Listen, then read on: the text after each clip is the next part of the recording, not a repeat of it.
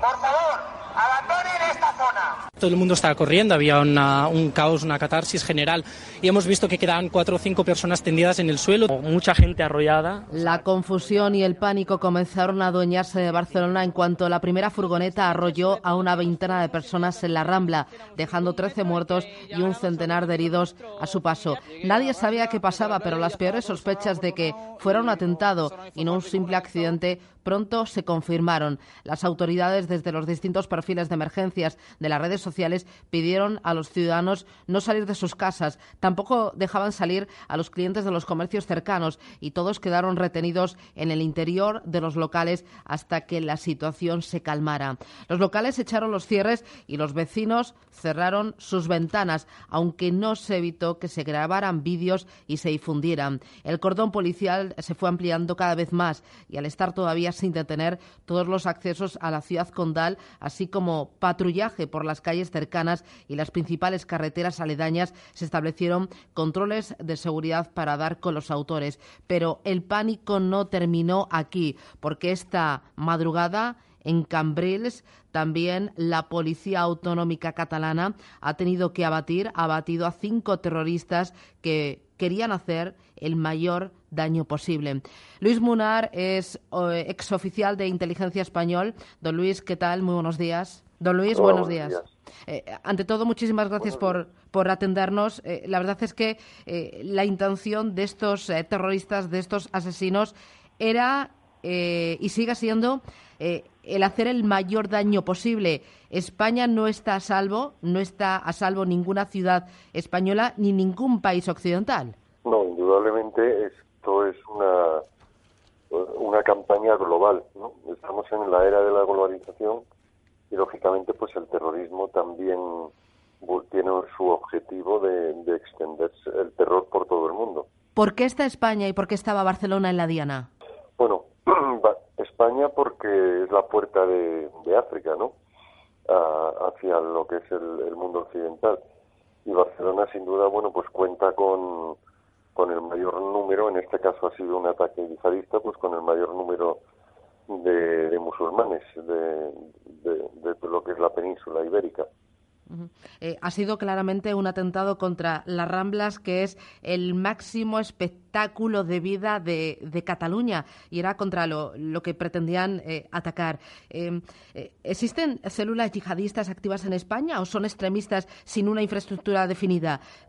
¿cómo, luchar contra esto? bueno, existen indudablemente células, yihadistas en, prácticamente todos los países de, Europa. Realmente ahora pues la lucha es complicada porque realmente eh, pues hemos dejado que se que se introduzcan ¿no?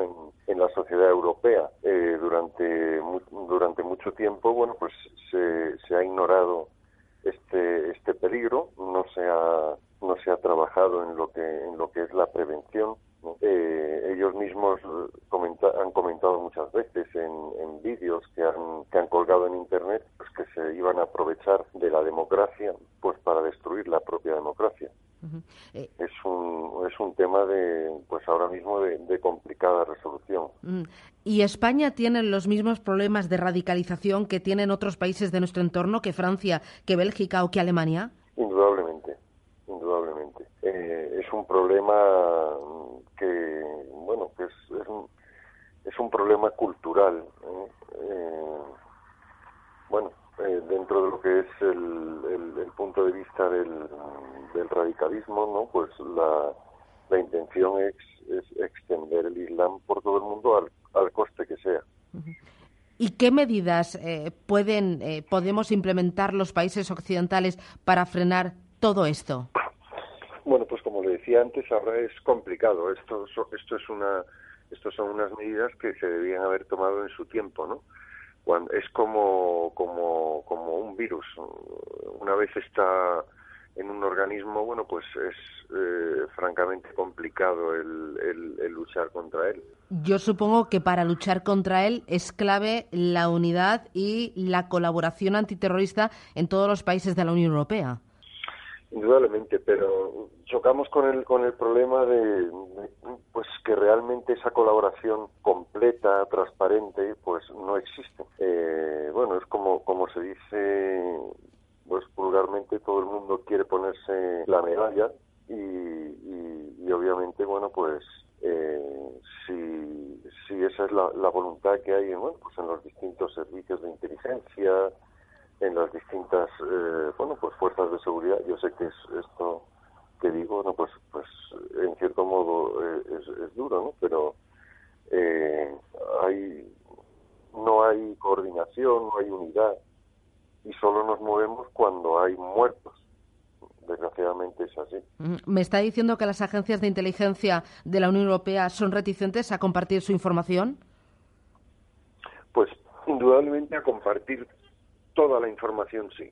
Sí, hay, hay, hay reticencia, pero se supone que el objetivo común es el mismo, el luchar contra estos bárbaros y que eh, y proteger a nuestros ciudadanos, a nuestros países, nuestra forma de convivencia.